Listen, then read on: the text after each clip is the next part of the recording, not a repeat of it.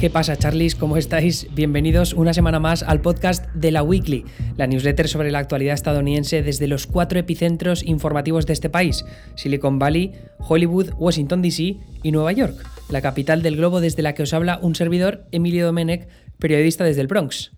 Espero que la semana os esté tratando bien. Esta vez os hablo un martes en vez de un lunes. No sé si voy a empezar a cambiar el día en el que sale este podcast, pero lo cierto es que últimamente los domingos me estoy agobiando mucho para poder grabar y hacer la newsletter al mismo tiempo. Pero bueno, es un proceso de adaptación, ya os iré actualizando en las próximas semanas. Lo que sí que es seguro es que mañana, miércoles, va a salir un podcast especial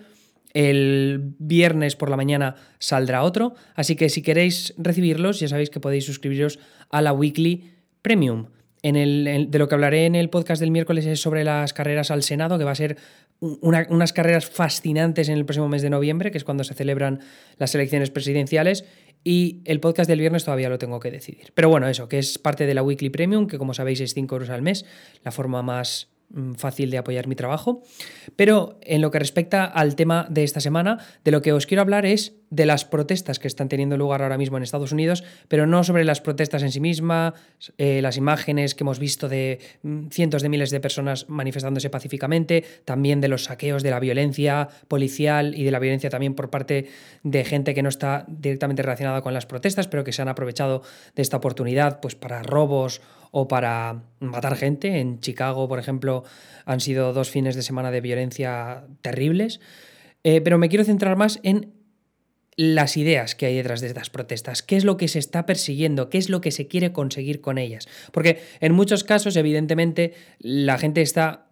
manifestándose un poco por solidaridad con el Black Lives Matter, ¿no? El, las vidas negras importan, el movimiento antirracista, pero también se han escuchado eh, numerosas voces a lo largo de los últimos días que hablan de defund the police, que significa en español desfinanciar la policía.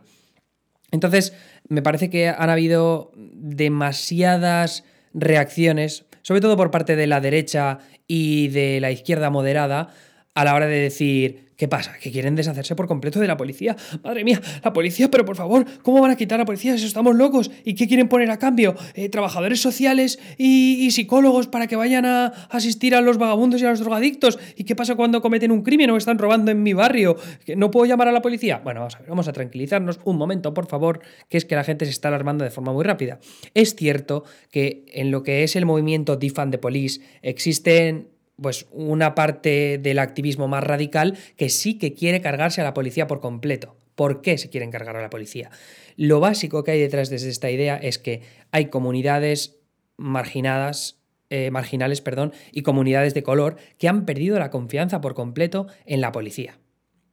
Entonces, si tienes barrios de mayoría minorías, es decir, barrios en los que el 70% de la población es afroamericana y el 30% restante hay un 20% de latinos, por ejemplo, y son comunidades en, las que la, policía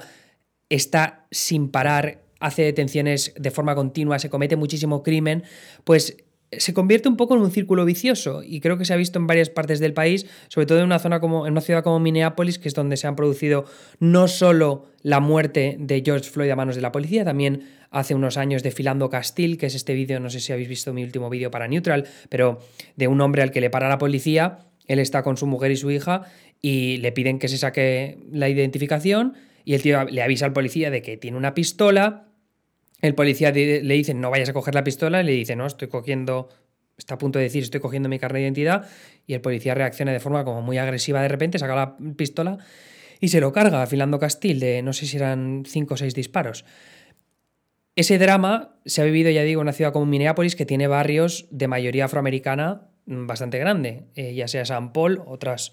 suburbs de la, zona metropolitana de, de, Minneapolis. Pero bueno, esto pasa en todo el país. También hay zonas de mayoría afroamericana en Brooklyn, por ejemplo, en Filadelfia. Comunidades que históricamente han tenido mucho crimen, en Chicago, por ejemplo, también. Pero lo que se preguntan muchos activistas conforme eh, las curvas de crimen se mantienen en esos lugares es, ¿de verdad la única respuesta que se le ocurren a los alcaldes, a los ayuntamientos, es más policía? ¿Por qué los presupuestos de los departamentos de policía de ciudades tan grandes como Nueva York, como Minneapolis, como Los Ángeles, ¿por qué esos presupuestos son tan grandes con respecto a los presupuestos de los ayuntamientos? Hay una gráfica que os he compartido en la newsletter en la que se puede ver un poco este concepto de que hablo, pero en Los Ángeles, por ejemplo, se destina el 25% del presupuesto general del ayuntamiento a la policía. En Chicago es el 39%, algo que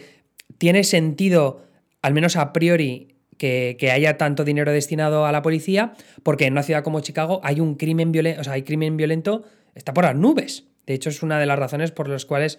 em, siempre se habla mucho de la violencia en, Chicago y de las bandas rivales que hay allí y, de los asesinatos que se producen eh, prácticamente a diario. Hace dos fines de semana, el primer fin de semana de protestas, no sé si se produjeron como casi 20, 20 asesinatos. Una locura. Entonces, como digo, lo que se está planteando desde el activismo que se ha visto más pronunciado en los últimos días es decir, ¿por qué no reimaginamos el papel que tiene la policía en la seguridad pública? Y este no es un concepto que nazca siempre desde la idea de desfinanciar la policía o desmantelar los cuerpos policiales. Es verdad que hay, como digo, una parte del movimiento más radical que sí aboga por desmantelar los cuerpos policiales por completo, pero hay otros que se basan en ese eje del defund de police, desfinanciar la policía, pero no por completo. Es decir, no están pensando que deshacerse de la policía por completo tenga sentido, porque al fin y al cabo se van a seguir cometiendo crímenes y se va a tener que seguir llamando a la policía para que lidie con, eh, con crímenes violentos o con situaciones de alta tensión en las que se requiera gente que pueda utilizar la, la fuerza mayor, ¿no? Tener mm, ya sean bastones o pistolas. Pero en cualquier caso, ya digo que esta parte de la desfinanciación también habla de decir, oye, vamos a reducir los presupuestos de la policía, por lo que no, lo que no puede ser es que tengan tanques, es que tengan eh, fusiles de asalto o fusiles semiautomáticos para lidiar con cuestiones comunitarias. Cuando tienes a la mayoría de la policía, de los departamentos de policía, lidiando con eh, cuestiones anodinas como paradas de tráfico o poner multas de tráfico o desplazarse a una carretera porque ha habido un accidente, ya reciben una llamada de teléfono y se desplazan a un vecindario porque creen que puede haber un ladrón o se ha escapado un puto tigre del, zoológico y llaman al 911 para que la policía trate con ello. Eh, entonces es lo que dicen, ¿para qué necesitan tanto, presupuesto los policías para armarse hasta los dientes cuando en realidad la policía podría hacer otro tipo de labores y complementar esas labores de policía con, con otros departamentos o otras agencias en las comunidades, como puede ser pues, trabajadores sociales, psicólogos, personal sanitario,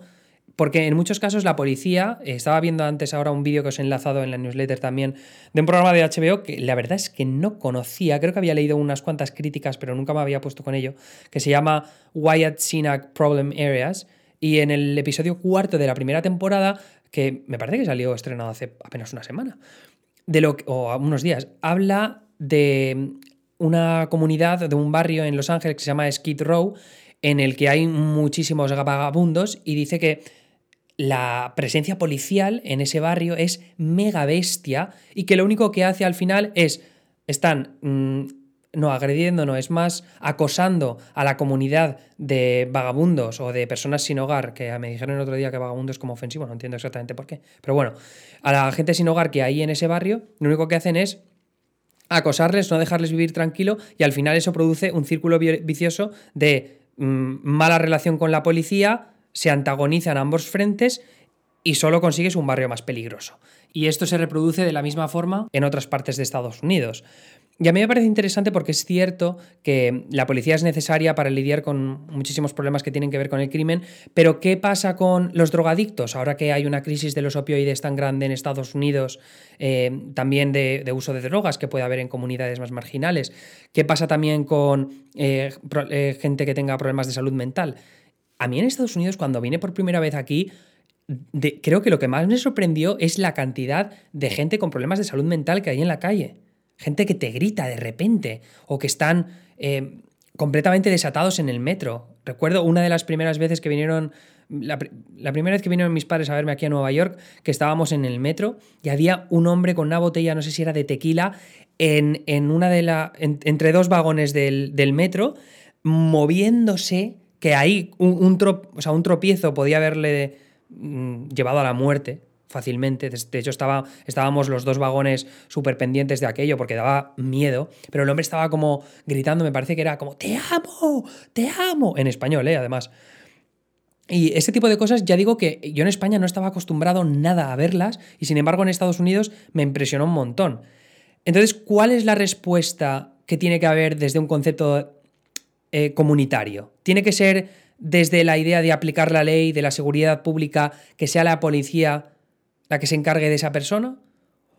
¿O también tendríamos que pensar qué tal si un trabajador social puede ir con un policía o puede ir directamente solo un trabajador social a, lidiar con esa persona? Bueno, en este caso, estando tan borracho, mm, entiendo que puede ser difícil que un trabajador social eh, lidie con esa, eh, con esa persona drogada o borracha o lo que sea. Pero creo que entendéis un poco a lo que me refiero, ¿no? Pero quería explicar eso porque es una forma de llegar al fondo del asunto detrás del movimiento del Defund de Police, que es vamos a quitar presupuesto de los departamentos de policía para reconducirlo a programas sociales, económicos o eh, sanitarios que ayudan a las comunidades más desfavorecidas. De esa manera no le ponemos tanto peso a la policía, que seguro que en muchos casos no quieren lidiar con este tipo de problemas, y creamos un sistema más sostenible eh, a nivel de comunidad que, que, al final se retroalimente entre sí. Entonces, ayudar a las comunidades más desfavorecidas, más marginales, ya sea por drogadictos, problemas de salud mental, personas sin hogar,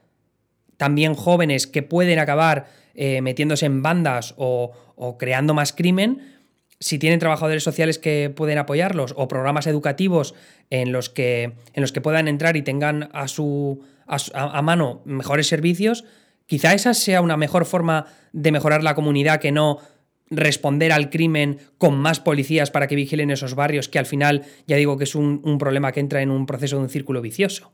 Así que esa es un poco la idea que está detrás del activismo del defund de police. Todo esto os lo estoy contando no porque yo lo defienda, estoy, he leído mucho al respecto hoy para informarme y contároslo en el podcast, y entonces quería transmitir un poco para que sepáis y empaticéis con, con, lo que, con las iniciativas que hay detrás de este movimiento. De todas maneras, lo que son los representantes políticos todavía no están dispuestos a tomar medidas tan drásticas. Yo creo que principalmente es algo que no comento en la newsletter porque tengo que investigarlo más a fondo, pero lo que he leído y de lo que me he informado más o menos en Twitter es que el poder que tienen los sindicatos policiales en Estados Unidos es gigantesco, sobre todo en las ciudades así como muy grandes, y por eso estamos viendo que hay alcaldes como Bill de Blasio en Nueva York, como Eric Arcetti en Los Ángeles, que se han comprometido a reducir los presupuestos de los departamentos policiales, pero no lo suficiente como para contentar a los activistas.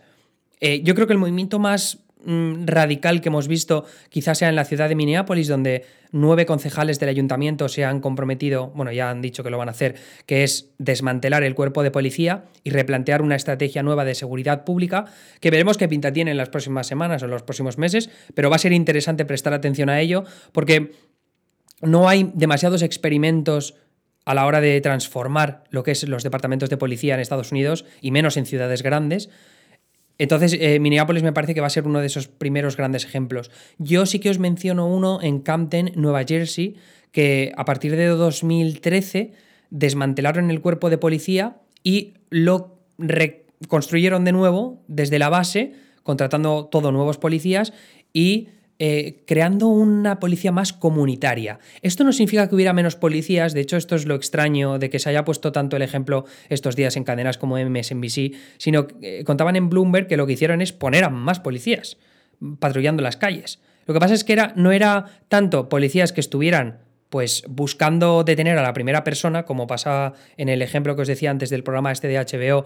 en el que los policías estaban como muy metidos en la comunidad de Skid Row en Los Ángeles, súper pendientes de cualquier mm, mínima ofensa que cometían los, eh, las personas sin hogar para detenerlas o para buscar la confrontación, pero sin embargo en Camden lo que hicieron era más una mm, policía que estuviera más en contacto con la comunidad, ¿no? Por ejemplo, leía que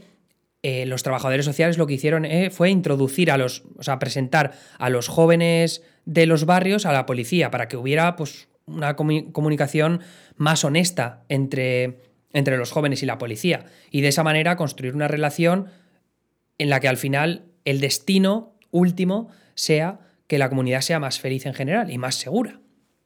Esto no siempre es fácil desde el principio, es, es una relación en la que se tiene que apostar durante años. Y quizá, ni aún así, se vean consecuencias positivas en el corto plazo, uno, dos, tres años. Hagan falta quizá cinco, seis, dos lustros. Pero si se mantiene la tendencia actual, puede que los homicidios a manos de la policía de gente desarmada hayan bajado en los últimos cinco años, como ha registrado el Washington Post, pero la violencia policial, la brutalidad policial sigue siendo una constante en Estados Unidos. Que se mate a tanta gente por parte de la policía sigue siendo un problema en Estados Unidos. Que haya tanta violencia en las comunidades marginales, sobre todo en, las, en aquellas de mayoría afroamericana, sigue siendo un grave problema en Estados Unidos. Y, aunque es cierto que em, lo que leeréis mucho por parte de la derecha es que el crimen de negros contra negros, homicidios de negros contra negros es altísimo y nadie dice Black Lives Matter cuando se matan los negros entre sí. Esto lo único que hace es quitar el foco del problema real, ¿vale? Que es que no es solo un problema. No es solo que en la, comunidad afroamericana sea muy violenta, porque ahí ya te estarías metiéndote en un, en un debate bastante complicado de decir si la cultura afroamericana es violenta, fomenta la violencia, si es algo genético que ahí ya tiraríamos a un, a un tema racista, eminentemente racista, eh, sino que este es un problema que toca distintos términos del sistema político, social, económico, cultural estadounidense. Y por algún sitio hay que empezar, y si hay que empezar por la policía y el sistema de justicia criminal que discrimina de forma desproporcionada a los negros, como se puede ver en el vídeo que hice para Neutral, con todas esas estadísticas que di de cómo la policía trata a los afroamericanos, si se puede empezar por ahí, pues bueno, es un sitio donde empezar. Lo que no puede ser es que siempre se diga, vale, es que es un tema demasiado complejo, no sabemos por dónde atajarlo, y lo único que vamos a hacer es lanzarnos dardos de derecha a izquierda, de izquierda a derecha, sin llevar ningún tipo de reforma a cabo. Así que que se quiera empezar por la policía, como está pasando en Minneapolis, o como puede empezar a, pasar en algunas ciudades donde se reduzca notablemente el presupuesto de, de los cuerpos policiales para destinarlo a otros programas, pues bueno, Vamos a ver qué tal, ¿no? Así que ese es un poco el, lugar donde está el debate en lo que respecta a la violencia policial, a la brutalidad policial, a la discriminación racial por parte de la policía en estos últimos días. No se sabe todavía qué destino alcanzará, pero eh, y sobre todo si los manifestantes que están estos días en las calles van a quedarse contentos con alguna de las iniciativas que se están empezando a tomar estos días. Por ejemplo, los demócratas que han anunciado este lunes una ley para, por ejemplo, prohibir las llaves de cuello que se han visto en, muchos conflictos entre la policía y los ciudadanos. Por ejemplo, la muerte de Eric Garner en Nueva York en 2015, ¿no? que se veía ese, o ese agente de policía cogiéndole del cuello a Eric Garner, que es este hombre así como muy corpulento que murió a manos de la policía.